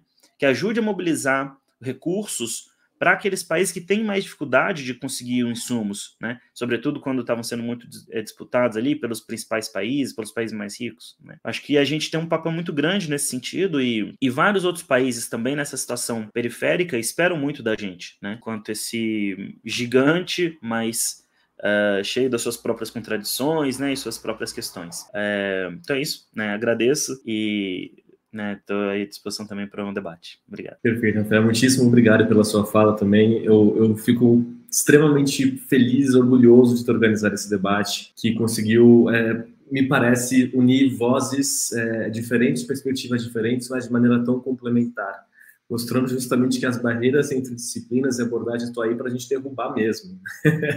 é, isso me lembra muito, dando aula lá, como, como assistente lá na USP, como muito, muito dos, dos, temas que foram abordados em teoria das RI e transcenderam a aula de teoria, eles vêm justamente por causa da demanda dos alunos, das alunas, vem justamente pensando em, em, trazer esse tema de gênero, como esse tema de gênero organiza não só, óbvio, a disciplina, mas a vida deles, e como o tema da raça organiza a vida deles, e como cada vez mais se dando conta e, e vendo essa riqueza de abordagens, como isso acaba, tem uma pergunta um pouco mais para frente sobre isso, por, por destruir muitas essas barreiras entre abordagens, temas e disciplinas.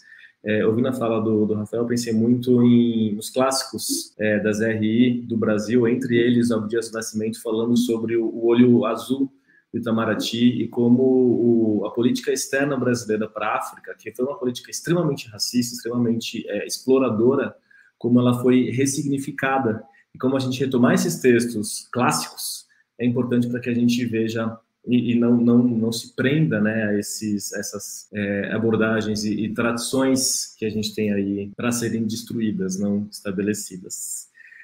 Bom, é, eu queria agora abrir para os comentários, já tem várias perguntas, não sei como, como a gente vai conseguir falar muito sobre todas elas, mas o que eu ia sugerir é que eu pegue algumas dessas perguntas e dirija a algum alguma de vocês. E aí quando passar para a próxima pessoa que tem a possibilidade também se quiser de fazer algum comentário sobre as perguntas que vieram ou que virão também. É, peço desculpas para o Lucas que vai começar porque ele vai ficar um pouco de desvantagem de não poder comentar talvez as perguntas posteriores mas mais lá para frente eu abro um tempinho para palavras finais de vocês. E aí caso vocês queiram comentar alguma outra pergunta alguma outra questão que foi aqui levantada sintam-se à vontade, por favor. Mas então, primeira pergunta e barra comentário, eu vou passar para o Lucas, é o comentário do Antônio Freitas.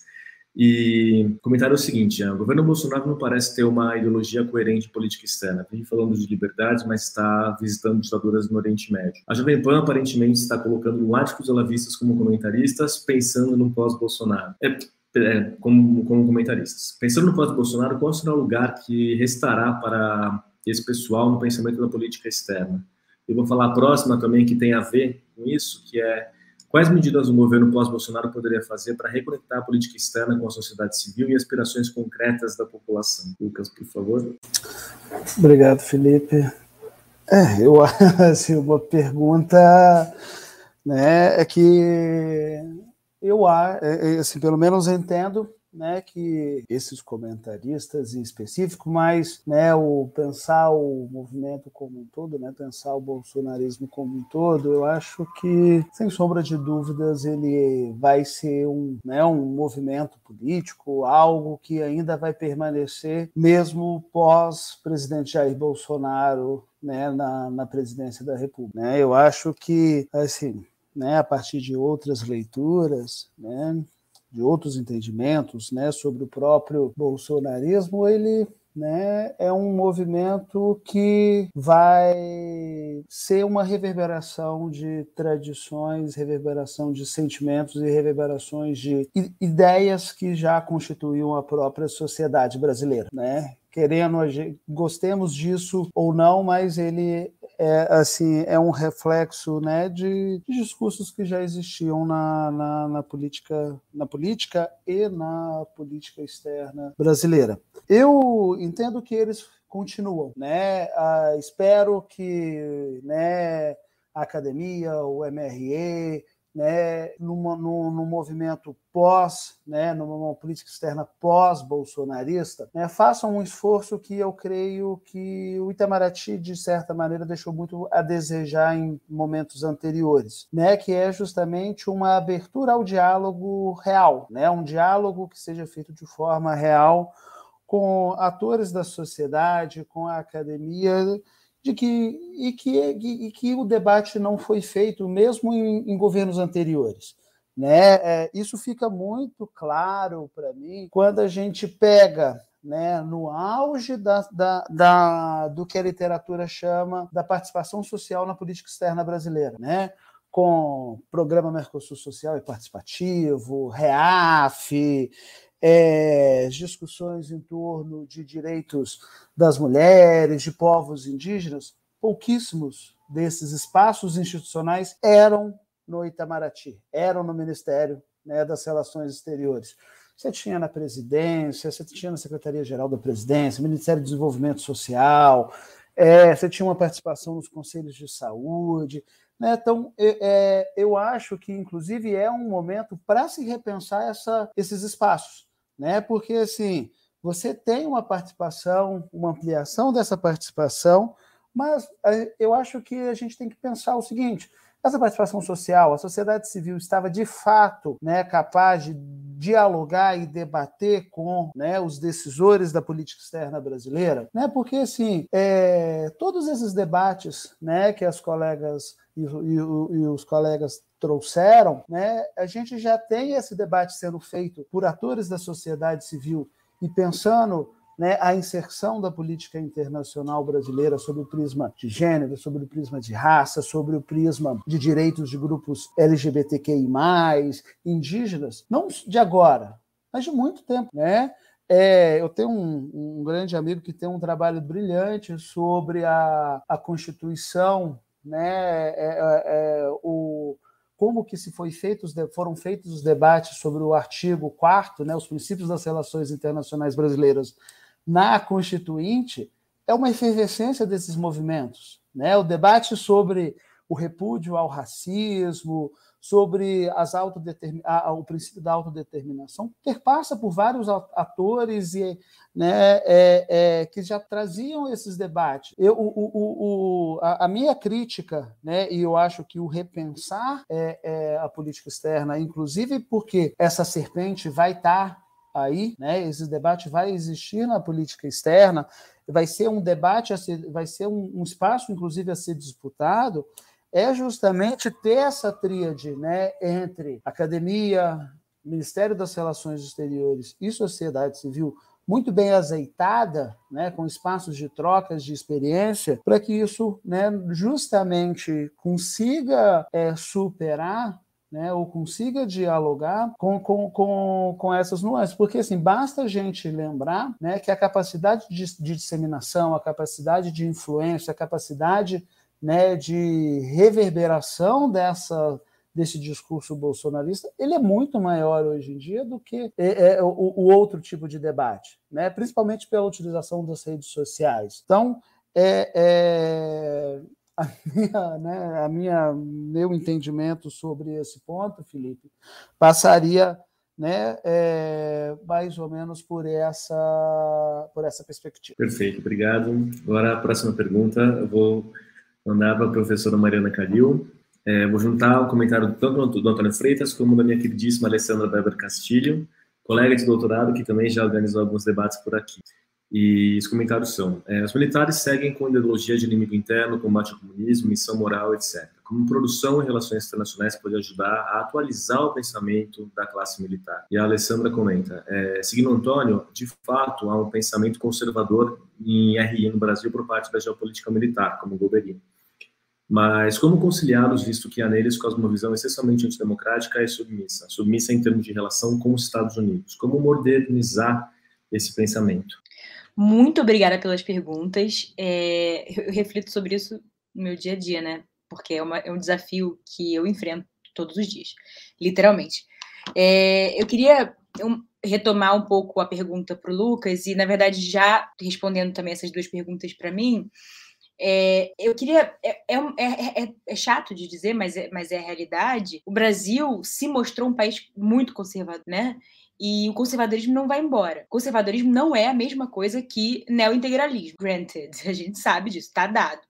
Mas o conservadorismo não vai embora. Então, é, a, minha, a minha perspectiva de trazer o debate da geopolítica para dentro do debate das relações internacionais é, e, e da diplomacia é no, exatamente no sentido de contemplar é, o conservadorismo, porque não vai ser possível avançar na democracia sem contemplar o conservadorismo. Não adianta, não é possível democraticamente ir adiante sem contemplar o conservadorismo, porque ele é muito poderoso ele tem é, raízes econômicas e políticas muito fortes. Então, a, a minha ideia de, de trazer para o ambiente intelectual e da diplomacia também a perspectiva da geopolítica é nesse sentido, é nesse sentido é, bastante pragmático, né?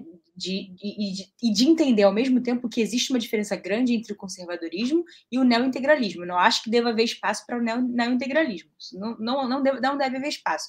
É, eu sou bem popperiana, existe um limite para é, a tolerância, que é a intolerância. Não dá para tolerar a intolerância. Então, é, não, não, existe discussão com, com o neointegralismo. O que existe é uma discussão que deve haver, na minha concepção, uma discussão com conservadorismo. E aí, já falando sobre como a, a produção em RI pode atualizar o pensamento é, militar e falando sobre a cosmovisão antidemocrática. É, então, acho que e submissa, acho que dentro do, da obra do Golbery do Couto e Silva, a gente tem uma noção de submissão à segurança hemisférica, né, e à política externa americana muito clara. Mas ele, ao mesmo tempo, não estou querendo desculpar, estou só explicando um pouco do que eu leio na obra dele, né? Que eu leio com frequência. É, ele, ao mesmo tempo, fala claramente da necessidade de revisitar esse pensamento a cada quadra histórica. E, obviamente, estamos numa quadra histórica distinta daquela da Guerra Fria. A dificuldade que eu acho que a gente vai enfrentar é de explicar para os militares que, embora haja uma rivalidade entre China e Estados Unidos, a gente não está vivendo uma Guerra Fria. Isso eu passo todos os dias em sala de aula, né? Explico qualitativamente por que não estamos numa Guerra Fria. Porque se a gente tiver numa Guerra Fria de novo, existe um, um e aí é existe um oportunismo em acreditar que estamos numa Guerra Fria, né? De, de oprimir e reprimir algumas populações e algumas ideias. Então, eu acho que o desafio da comunidade das relações internacionais é de explicar o mundo, literalmente, como sempre foi, mas de explicar o mundo numa linguagem acessível a essas pessoas. E aí eu, eu, eu, lembro do, da obra de um, um, capitão de mar e guerra, que é meu colega na, da GRI, que é a Divisão de Assuntos de Relações Internacionais e Geopolítica, Geopolítica e Relações Internacionais na ESG, que é o comandante Sandoval Góes ele tem uma produção bastante grande em que ele fala da importância da valorização dos núcleos estratégicos, dos núcleos econômicos estratégicos. E aí da valorização da soberania.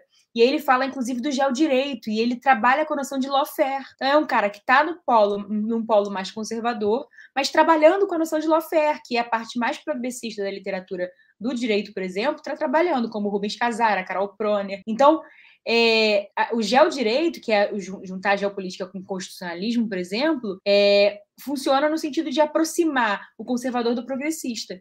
Então, é possível aproximar o conservador do progressista também no momento em que a gente consegue explicar melhor é, a posição do Brasil perante um mundo que não é bipolar, que não tende a ser bipolar. E aí, eu estou falando em termos é, de poder não tradicional, porque é, para a gente mostrar que não é bipolar, a gente precisa primeiro mostrar, precisa primeiro mostrar que nunca foi bipolar no sentido é, de paz entre Estados Unidos e União Soviética. Que, na verdade, não houve paz nenhuma, que no sul global havia guerra o tempo inteiro. Então, a, a, a, e as relações de raça dentro dos Estados Unidos, por exemplo, e de gênero, não eram pacíficas. Dentro da União Soviética também não. Então, é, mostrar que nunca houve uma bipolaridade no sentido é, do Waltz e muito menos é, nunca, houve paz, não, não houve paz social dentro dos próprios Estados Unidos da própria União Soviética. É, houve um custo muito grande para essa narrativa prevalecer. Então, é, mostrar isso pela via da literatura e, obviamente, partindo é, é, é dos professores que estão lá dentro, de convites para vocês que estão de fora para falar lá dentro, é muito importante é, mas uma literatura que dialogue com os estudos estratégicos, de, que, que revisite Clausewitz, que revisite Spikeman, que revisite esses grandes é, autores da geopolítica e dos estudos estratégicos, ressignificando eles e trazendo uma, um debate sobre gênero, sobre raça, sobre classe. E isso a gente tem também, por exemplo, em peer review. Eu acabei de fazer um parecer para um artigo de uma revista em que, fala, que falava sobre relações civis militares durante a Primeira República no Brasil. E o artigo falava muito sobre repressão é, nas no Rio de Janeiro, por exemplo, no Recife também, etc. Em nenhum momento citava raça. O artigo estava ótimo, só que era racista. E aí, é, como revisora, eu falei, olha, 10, só que é meio racista. Então, mais ou menos menos 10, né? Então, é, eu não posso aceitar dessa forma e fiz um, um parecer, um recado para o editor, dizendo, olha, a gente precisa ficar atento a isso. É, não acho que deva ser aceito sem fazer, essas revisões. Então, a gente tem um papel muito importante como acadêmico em mudar a tradição da academia, que é, é, é, é fundamental para a gente conseguir falar com maior legitimidade sobre esse tema, porque a academia brasileira e a academia de relações internacionais como um todo não é uma academia racializada, não é uma academia gen gendrificada, generificada, não é uma academia é, nem que fala de classe. Falar de classe já é revolucionário nas relações internacionais. Então, é, a gente precisa dessa conscientização e de, de, uma, de, um, de uma altivez e de uma e ser muito ativo, né, ativista mesmo nessa nessa, nessa empreitada. Mas eu acho que hoje, o maior desafio hoje, para mim, pelo menos, é mostrar que o mundo bipolar não era estável, o mundo bipolar não era pacífico, é, for, não, é, as vozes do, das mulheres e da população negra nos Estados Unidos, por exemplo, não foram silenciadas. Houve muita tentativa de repressão, mas não foram silenciadas quer dizer, são silenciadas até hoje em geral, mas houve sucesso, houve avanços naquela época que foram conquistados com muita luta que não era paz social, não era é, estabilidade, como a, a, teoria das relações internacionais busca dizer que democracias seriam mais pacíficas, etc. São mais pacíficas para quem, né? Para o branco é, é, para o branco de uma classe social específica, né? E, aí a gente tem a eclosão do white trash votando no Trump, porque também foi, foram é, é, discriminados, de certa forma, embora não, obviamente, longe de ser discriminado como a população negra, mas também é, é não foram é, é, contemplados na, na, política pública. Então, nessa, nessa, nessa, nessa consciência de que é preciso dar conta do progressismo e do conservadorismo, que eu chamo para essa, essa releitura da geopolítica, e eu acredito que seja possível, porque está dentro da própria geopolítica a solução para essa, essa ausência de, de de coerência com o período contemporâneo. Lembrando, então, que o Golbery Couto Silva fala claramente que a cada quadra histórica, aquele pensamento precisa ser revisado. Então, a gente está numa quadra histórica diferente e esse pensamento precisa ser revisado urgentemente. E essa é a forma de acessar aos militares. Eu acredito. Muito obrigada. Obrigado, Mariana. E agora eu passo a palavra para outra Mariana da professora Mariana Gomes. E aí são dois comentários que eu acho que seriam interessantes é, te ouvir também. O primeiro deles é: qual seria o papel dos movimentos sociais na produção de conhecimento nas RI? Nesse sentido, quais tarefas e desafios o meio acadêmico de RI precisa se atentar para incluir e ouvir os movimentos sociais? E outro comentário também é, de que forma o pensamento econômico neoliberal do mainstream, abrir mercados, aderir a normas é, a aderir a normas e instituições internacionais influencia a produção de conhecimento em RI no Brasil? Bom, muito obrigada pelas perguntas, né? Tanto essas que foram direcionadas a mim quanto as anteriores, que eu também fiquei ouvindo os colegas e pensando muito aqui, aprendendo. Uh, bom, a primeira pergunta sobre o papel dos movimentos sociais, uh, eu acho que é muito, muito importante. Sim, agradeço essa pergunta porque do ponto de vista uh, de uma epistemologia feminista da ciência, né? É, pensando ainda de uma maneira mais ampla do que, do que as RI ou do que a própria ciências sociais, mas uma epistemologia feminista da ciência, é, nós não podemos dissociar né, é, os movimentos sociais da produção do conhecimento. É, eu gostei muito da própria proposta da mesa, né? E essa, de certa forma, essa triangulação de pensar o que seria uma política pública ou uma atuação em política externa, a produção do conhecimento e a sociedade, né? É, e se a gente pensar essa sociedade, a gente pode pensar de, de muitas formas, né? Mas entre essas formas, a atuação da sociedade civil organizada dos movimentos sociais. Então, na tradição, né, na história do, da teoria feminista, ela sempre esteve atrelada diretamente às pautas de luta dos movimentos sociais. Né? Então, assim, não, tem muito tempo para retomar tudo isso, né? Mas o primeiro movimento, desde o final do século XVIII, a luta por direito, né? aquilo que a gente chama de primeira onda, a luta pelo direito ao voto, a luta por, pela participação política, e as autoras ligadas a essa perspectiva, né? como a Mary Wollstonecraft, depois o marxismo feminista, a Rosa Luxemburgo, depois a grande clássica, que é Simone de Beauvoir, que aí vai ser, de certa forma, a a protagonista intelectual, ou o trabalho dela, né, vai ser protagonista intelectual do que a gente chama da segunda onda, que é, é, pensar esse direito das mulheres e o que é ser mulher de um ponto de vista também cultural, né? não só uma inserção política, mas uma transformação radical de todos os âmbitos dessa construção do ser mulher na sociedade. Né? E depois, os...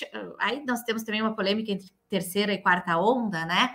Mas os feminismos no plural, quando o movimento negro, na década de 70, no Brasil também, nos Estados Unidos, interpela, né? O movimento de mulheres negras interpela o feminismo e também interpela o movimento negro e pergunta, né, onde nós estamos.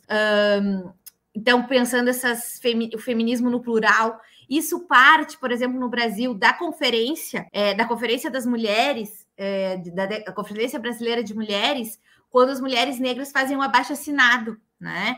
É, assim como nos Estados Unidos, discutindo, tá? E a questão das mulheres negras, né? E a questão do trabalho das trabalhadoras domésticas, muitas vezes mulheres negras trabalhando para mulheres brancas, é, assim como nos Estados Unidos. E aí, então, a teoria e o movimento social, eles são indissociáveis, porque de uma experiência, de uma prática, de uma exclusão, de uma opressão, que nós vamos, então, tentar pensar isso, né? Então, o próprio conceito de interseccionalidade hoje, particularmente, o feminismo, no qual eu me alinho teoricamente e politicamente, né? O conceito em si, quando a Khrushchev, da perspectiva do direito, define esse conceito, na verdade, ele é pensado um mínimo uns 20 anos antes, por Angela Davis nos Estados Unidos, por Lélia Gonzalez no Brasil, para pensar as mulheres negras, para pensar as mulheres indígenas. É, as mulheres da classe trabalhadora. E aí depois a ciência pensa, então como é que a gente vai dar conta disso? É raça, classe, gênero e tal? E aí vem o conceito de interseccionalidade, que eu acho que é um conceito muito bom, até uma metáfora matemática, né, da teoria dos conjuntos, uh, mas que se aplica muito bom, muito bem enquanto conceito de ciências sociais. Então nós não podemos estar longe dos movimentos sociais no ponto de vista da produção do conhecimento. É, eu penso muito nessa triangulação, nessa praxis, né, nessa teoria que também é empiria e que também é transformação social. E isso, uh, já estou me alongando, né? Mas assim, dentro da pergunta, né? Então, o que, que, a gente tem que fazer? A gente também tem que ouvir esses movimentos, né? A gente também tem que convidar. Por isso que eu coordeno um, um programa de extensão, né? Onde a gente sempre faz mesas que a gente mistura todo mundo, mas é complexo, né? Professor doutor, com movimento social, com aluna de graduação, todo mundo junto numa mesa, né? Ou seja, vamos nos ouvir com agente de políticas públicas, né? De repente, chamar um diplomata para um debate, junto com os movimentos sociais, junto com o professor da academia. É, é, um desafio muito grande, nem sempre isso é aceito institucionalmente, né? É, aí muitas vezes. Uh, nós que temos uma epistemologia feminista, né? E aí nós temos discussões epistemológicas sobre o que é essa ciência, também engajada, também em contato com os movimentos sociais, somos criticadas, né? Aí recuperam Weber, não, mas a neutralidade, ciência e política, duas vocações. A gente diz, não, a dona Harvey já disse que isso aí, né, a gente, né, nunca funcionou assim. Então, a gente sempre teve imbricado de política, mas então vamos dar transparência a isso, vamos refletir juntos sobre isso, né? Não vamos nos fingir de neutros se somos homens brancos de elite falando, né? E aí, usando o argumento da neutralidade. Então, o feminismo vem, critica do ponto de vista epistemológico o argumento da neutralidade, é, coloca né, a discussão da praxis no centro da produção do conhecimento. Então, esse diálogo para os movimentos sociais, na minha perspectiva, é central. Né? A gente pode fazer isso via programas e projetos de extensão. A universidade tem já essa brecha dentro do seu tripé, pelo menos a universidade pública, né? É, eu acho que a gente deve sim aprofundar isso em termos de é, de relações internacionais. As associações também, como a ABRE, como a ABED, né? A ABED tem uma relação forte com as forças. E, e ABRE com os outros movimentos, ou mesmo a ABED com outros movimentos, né? É, com outros grupos, com outros setores de políticas públicas. Então, a gente precisa aprofundar essa abertura. É, essa era uma pergunta, já falei muito. A outra pergunta era sobre o neoliberalismo? Ai, essa pergunta também é excelente, tá? Porque daí também vai, um, vai entrar em questão como a gente define neoliberalismo, né? E se a gente pudesse até conversar mais, assim, o que que uh, a pessoa que perguntou, que agora eu perdi o nome, me perdi um pouco no chat aqui, eu estava tentando também ler, mas a gente, né? é, uh, entende ou está perguntando por neoliberalismo. Né? Se a gente for pensar dentro, ah, tem tantos caminhos para responder isso, tá? Mas assim, Uh, o feminismo tem uma linha do feminismo que é o feminismo liberal, né? Uh, do qual particularmente eu não concordo ou acho insuficiente, que seria o ponto de vista do indivíduo, né? É, nesse sentido, uh, compartilha determinados pressupostos, até ontológicos, é, com o neoliberalismo, que seria a ideia, a ideia de liberdade individual. Né? É, eu entendo que não é possível a gente chegar numa liberdade individual quando a gente está falando de uma exploração e de uma opressão que é coletiva, que é a opressão e a exploração às mulheres. Então, existe a perspectiva do feminismo que se, se associa com o, liberal, com o neoliberalismo e que tem uma força grande teórica e política nas relações internacionais, né? é, queria numa linha dessa liberdade é, individual. Né? Então, hum, acho que é importante, né? Assim, a gente está dentro do ponto de vista da democracia, né? Dentro dessa discussão neoliberal, né? É, dentro do feminismo liberal, ainda está nesse âmbito democrático. Por outro lado, existe um neoliberalismo que também se associa ou é possível de uma associação, e o próprio governo Bolsonaro, de certa forma, é, tentou trilhar esse caminho, com o ultraconservadorismo moral, que aí seria num sentido assim, é, a diminuição das políticas públicas de proteção à mulher, por exemplo, como creches, né? Porque a mulher vai voltar para o seu papel de mãe dentro de casa. Então eu vou privatizar essa assistência. E aí eu tô colando um neoliberalismo que é um estado mínimo com um machismo tradicional do patriarcado. Quem é que vai dar conta desse estado, dessas dessas uh, atribuições de um Estado se ele for mínimo, né, do ponto de vista neoliberal do Estado mínimo. Então, por isso que a gente teria que refinar o que é esse neoliberalismo que está sendo perguntado. Mas, se a gente for pensar nesse neoliberalismo, né, é, de um Estado mínimo, nesse né, neoliberalismo econômico e político, ele se alinha muito bem com um patriarcado tradicional. Porque no momento que eu não tenho né, é, as políticas de assistência, que eu não tenho educação básica de qualidade, que eu não tenho um SUS, que eu não tenho. Quem é que vai cuidar desses idosos? Quem é que vai cuidar dessas crianças? Né? A mulher, dentro de casa.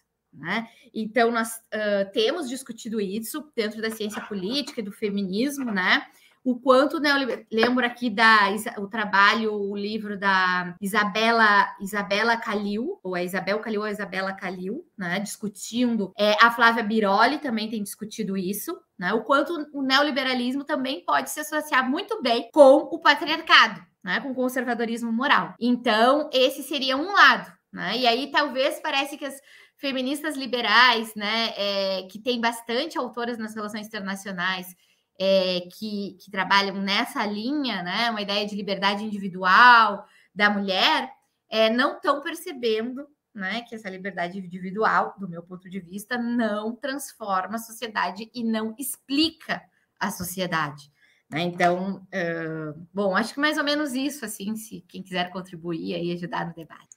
Perfeito, muito obrigado. E a próxima pergunta do Gustavo Brum, eu vou direcionar para o Rafael. E a pergunta é a seguinte: é... e a pergunta é mais de caráter sociológico da, na ciência. Como, reali... é...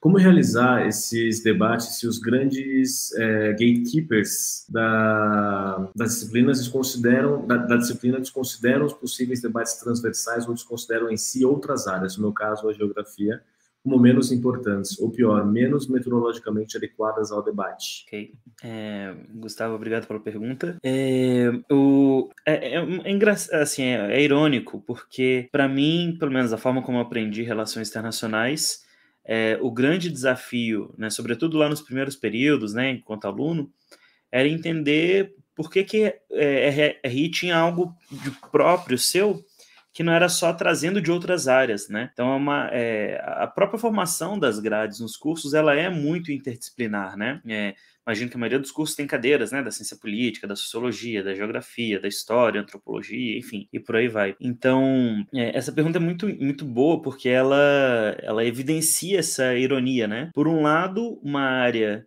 que é apresentada como né, interdisciplinar, né, dialogando com questões que vêm de, desses, dessas várias outras influências. É, e, só que, por outro, é, esse próprio medo, talvez, de é, uma, talvez uma espécie de insegurança ontológica sobre o que, que é RI ou o que, que RI tem para trazer para o mundo, né, faz com que gere esse, essa esse fechamento também, né, para algumas outras abordagens, porque a gente está pensando um mundo em mudanças e todas as áreas ali, cada uma à sua maneira, né, passando por desafios e reinvenções e novidades, né, e novos paradigmas, é, e a gente tem muito a ganhar mantendo essa interdisciplinariedade e se atualizando com esses debates, né? É, e eu entendo perfeitamente o que você está colocando, é porque é, eu já percebi em vários momentos, né, de diferentes formas, diálogos que tentam trazer é, insights de outras áreas, de outros campos, é, que enfrentam, que né, sentem novamente esses, esses fechamentos. Né? Então, é, nesse sentido, a gente tem ali uma, uma ideia de relações internacionais muito, muito é, às vezes até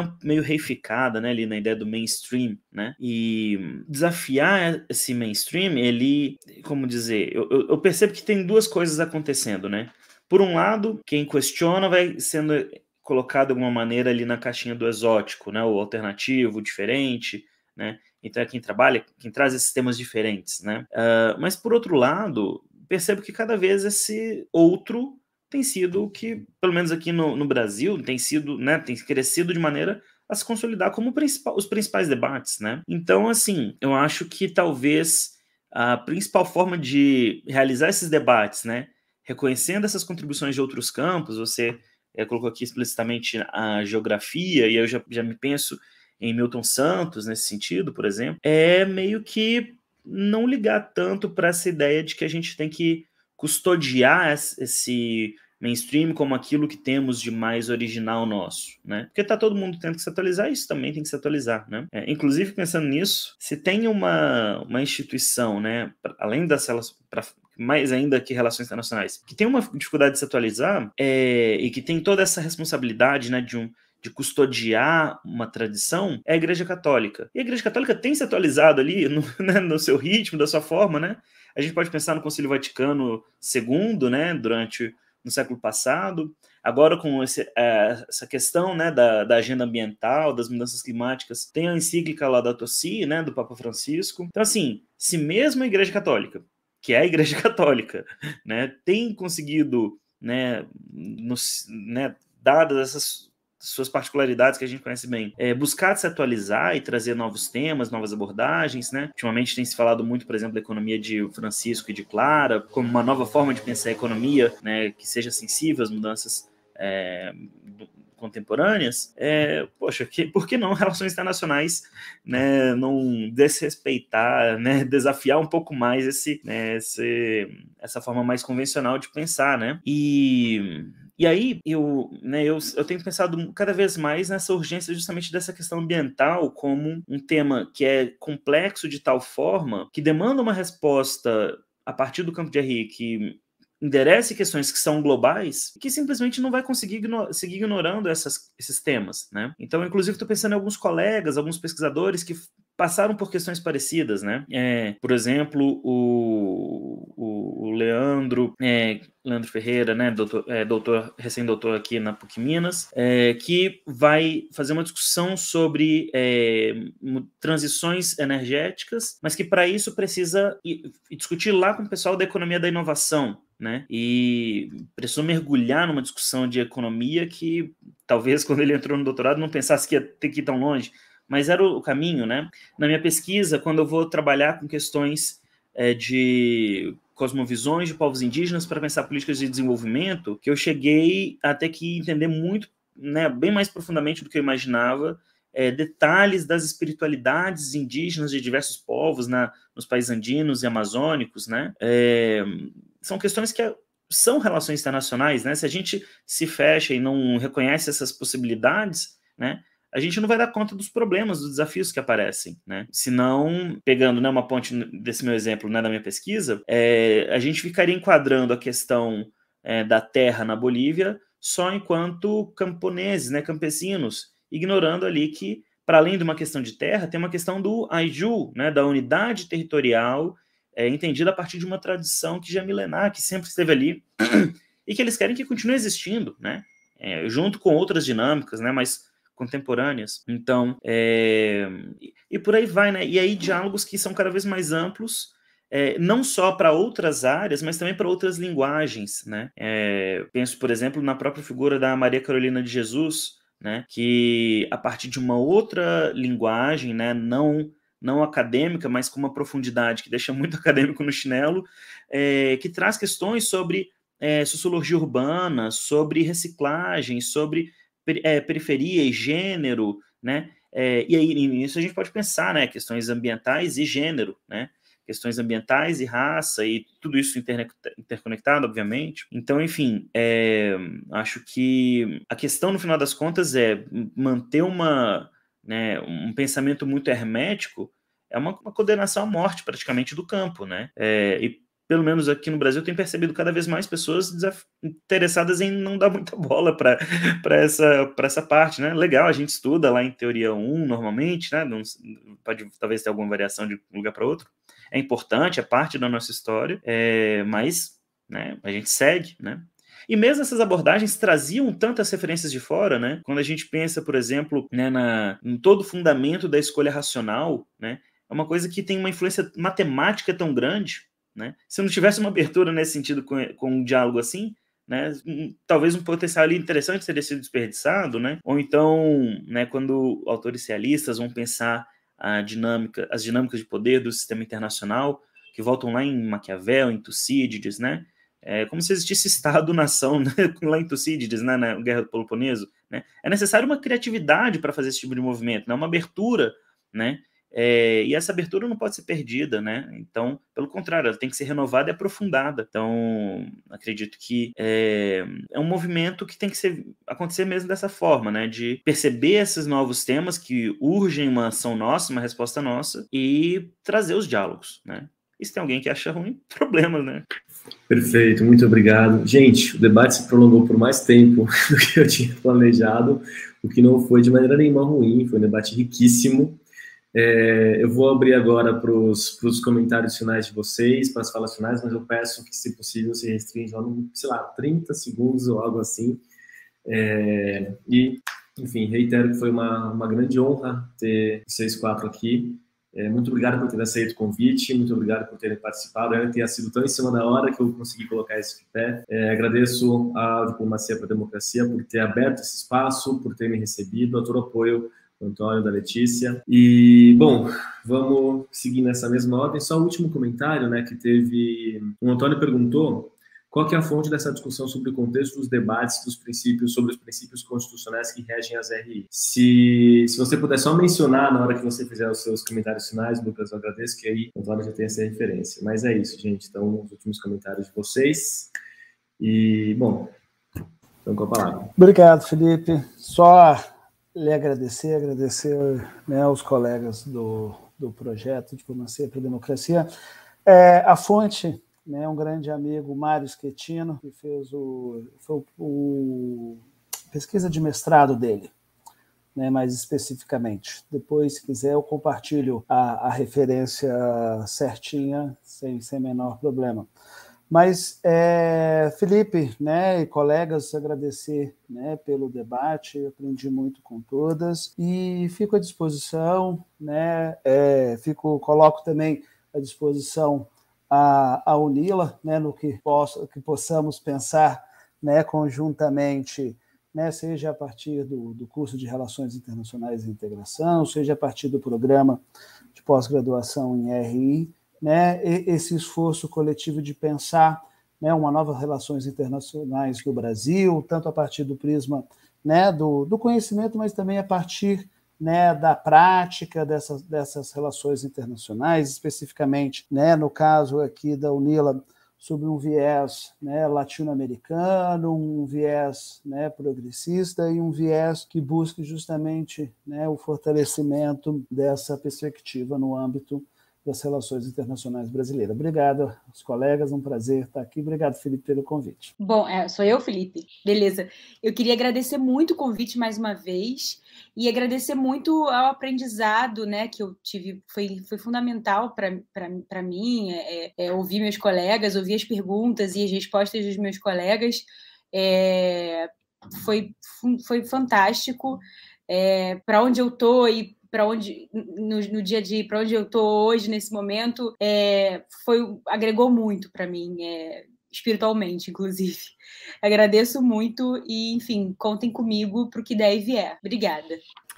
Bom, eu também só gostaria de reiterar né, o, o meu agradecimento ao convite do Felipe, é, o agradecimento por compartilhar né, esse, espaço com os, com os, colegas tão brilhantes. Eu gostei muito das falas, também aprendi muito. Já estava lendo aqui também o, o chat, as perguntas, né? As perguntas também que o Felipe trouxe do chat para nós. É, enfim, foi muito bom, agradeço e fico muito feliz de ter participado né, dessa mesa diversa. Também queria parabenizar o fato de ter trazido professores, né, professoras de diferentes instituições, né? É, muitas vezes a gente acaba não tendo tanta oportunidade de diálogo, né? É, e é sempre muito bom conhecer, aprender, né, é, com colegas e, e aprofundar esse, esse debate e esse, esse diálogo. Então, agradeço e boa noite a todos e a todas que nos acompanharam também até aqui. Também agradeço muito na oportunidade, eu gostei demais. Hoje foi um dia que começou cheio de imprevistos, problemas, enfim, né, eu já estava ficando preocupado com o que seria de noite, enfim, vejo que estamos terminando com a chave de ouro, né? Então agradeço muito a oportunidade de ouvir também os colegas. Como eu falei, eu não tenho tanta coisa, estou pensando e, enfim, acho que vai né, ser uma ocasião muito boa para seguir com novas reflexões. Obrigado. Perfeito, gente. Muitíssimo obrigado. Obrigado pela, pela audiência também, por estar aqui para acompanhar a gente até esse momento. E, bom, nos vemos então pelos corredores da vida. e que logo a gente possa também se reunir nos, nos eventos que vão ter por aí. E é isso. Muito obrigado, gente. Tenha uma ótima noite, uma boa semana.